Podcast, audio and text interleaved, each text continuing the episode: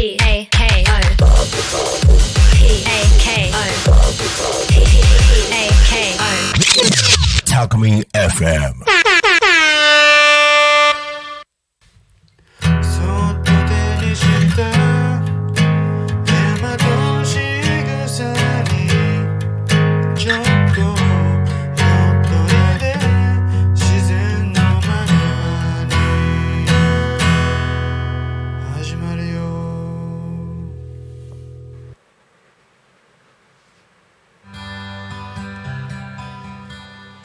皆さんこんにちはこんにちは。ラジオで大和しぐさお稽古のお時間です大和しぐさ発行部ようこりんですとしぴょんです。私たちは大和しぐさを学んでいます。大和しぐさは古文書から紐解かれた日本の暮らしの中に古くから伝え残されてきた所作法や言葉、季節の祭事での型です。お正月や節句などの神事はもちろんですが、両手を合わせていただきます。ありがとうにおかげさま、お辞儀。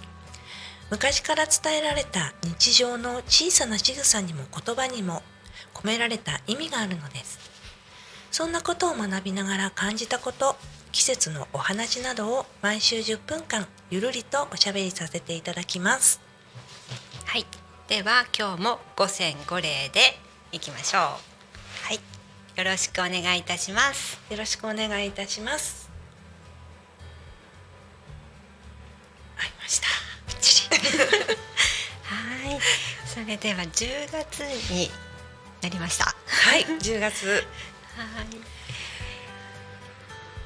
お味噌。お味噌。はいです、今日はお味噌の話題ね、はい。したいと思います。はい、えっ、と毎年2月頃にみんなでお味噌を作っているんですけれども、ね、はい、はい、えー材料は地元のもので、えーお塩だけはちょっと伊豆大島の海の精というお塩を使ったり、時々朝日のうん、お塩を使ったりしているんです。天然のお塩、そう。はい、で大豆は匝瑳市の宮本山さんという農家さんがはい。自分とこの大豆、えっ、とうん、だあ大豆。と、うんうんうん。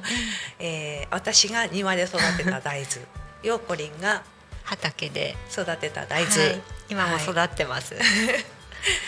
で麹も宮本山さんの麹とはい。いう形で作ってるんですけれども、えーこの間うん、混ぜ混ぜうん、うん、いたしましてちょっと遅かったんですが、はい。えーよこりんの方も。はい。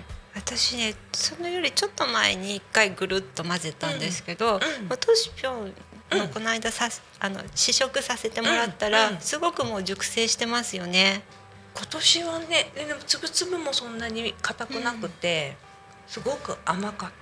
今までになく甘かった、いい出来ですね。私ねちょっと持ってきたんですけど今年のお味噌、まだね、うん。塩辛いからまだ熟成してないみたい。ちょっと食べてみます？いいですか。今年のではい、真ん中が去年ので、うん、でこの黒っぽくなってるのがその前の年。お3年分。3年分。ではいただきます。新しい方から、どうしようのはなんか甘くうんいい感じに出たって言ったんだけど私はまだしょっぱい、うん。若いって感じがする。ですよね。うん、全く同じ材料。だみんなでまとめて作るから、うん。うん全く同じなんですよね、最初はね、うんうん。でしょっぱいでしょまだ、それぞれが持ち帰ってあの自分の家で熟成させるんですけど、うん。そこで変わってくるんだよね毎年。う。ん結構ね白っぽくこうカマンベールチーズみたいなこうんう白カビがうんうんうん生えててうん。それは混ぜ込んじゃっていいんですか？いいんです。いいんですか？うん。あのあんまりベタってなってると、うんうんちょっと気になるようだったらそのベタのところは取ってもらってもいいんだけど、うんこ基本的にあの麹菌のカビなので、あの混ぜちゃっても大丈夫です。なんか白いからねちょっと綺麗な感じ。その前はね 1年目はね黒っぽいカビとかねあ生えてたんだけど。黒いのは取った方がいい。とてもいいね、うん。茶色、ううん。これ真ん中は去年の。真ん中いい感じですね。うん。旨味があって、うん、美味しい。うん。お味噌って感じ。うん。うんじゃあ二年熟成。熟成色もだいぶ濃いですねうんつぶつぶ感もなくなってきている。深い味になってます。うん。うんうん。あ、うん。ね全。然違う。なんかうん体に効きそう。うん。八丁味噌みたいな感ああ、雰囲気ありますね。うん。じ。ご飯も持ってきたんだけど。たら喋れない。あとね、生姜も？し新新生姜。お味噌つけて食べたらね、いいかなと思って。いいですねき。ちゃったんだけど。終わってから食べましょうか。そうですまあね。食べながらでも。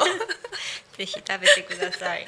ねえお味噌作りも本当にうん面白くって、うん毎年毎年ん味が違うのもあるし、うん毎年毎年みんなの味が違うんだようね。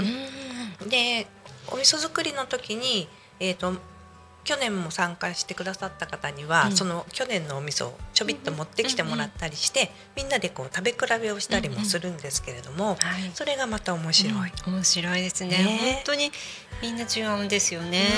うん。あのやっぱり生き生きてるんだなっていう気がしますよね。ううんん、そのお家にあるうん、菌っていうのかな？うん、うん、それ。空気っていうかそういう。んあと、なんだろう流れている木じゃないけど、うーん。なんか去年としぴょんが、うん、去年のお味噌の調子が良くなかったっあ、て言ってて、にえっ、と去年去年の段階で1年前に作ったやつが、うん。だいたいお味噌1年熟成させるともうあのカビたりとか傷んだりしないんですけど、うん突然カビがうわーって出てうん。でその時私ちょっとやっぱ精神的に結構めいっていた時だったので、なんかすちょっとね考えさせられました。自分のやっぱりうん。心が現れたなっていう感じで、まあお味噌には申し訳なくても庭に埋め埋めあてそんなにひどくなっちゃってた。ん。ですか、もうちょっと収集つかない感じになってしまったので、うん。はい。そういう気がつながってるんですかね。まあ、見えなくてもうんこのね振動はうんうん。つながってるというか常に、うん。うん、響いているうん。と思うので、うん。はい、そうすると今年はすごくいいお味噌ができたってことはいい気で過ごせてたんでしょうかね。だと思います。またあのお味噌を作りながら、うん。クリスタルボールを鳴らしていただいてるんですね。あのクリスタルボールを弾くかあーと奏者の方がうん。参加してくださるので、うん。作りながらちょっと鳴らしていただいて、うん。終わった後、うん。できたお味噌を切って、お味噌と一緒にクリスタルボールのライブを聴くっていうのを、去年一昨年ぐらいからだっけ、うん。やってるんですが、それも相当お味噌にはうん、自分にもお味噌にもうんいいと思います。私今回ちょっと早退しちゃったので、クリスタルボールの波動が少なかったのかもしれない。あああのまた呼ぶので お味噌持ってきてもらって。はい。そういうのもいいかもしれないですね。そうですね。うん。あの波動がいいですよね。音の響きが。心地がよい。すぐ寝ちゃうんですよね 私。癒されますよね。うん。あのーなんだっけ。腰が痛いのがうんね聞いた後うん。楽になったとうんか、うん肩が楽になったとうんか、うん。あの言われる方も結構いて、うん前の年にこう背中腰とかにうん。乗せてちょっと叩いても、やった叩いねて奏でてもらった時がありましたね。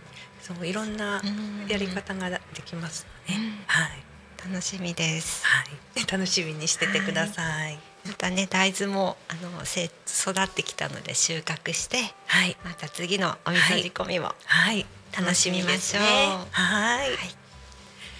というわけで、はい。そろそろお時間とかななってまいりました。はい。それでは、えお相手はようこりんでした。としぴょんでした。ありがとうございましあた。りがとうございました。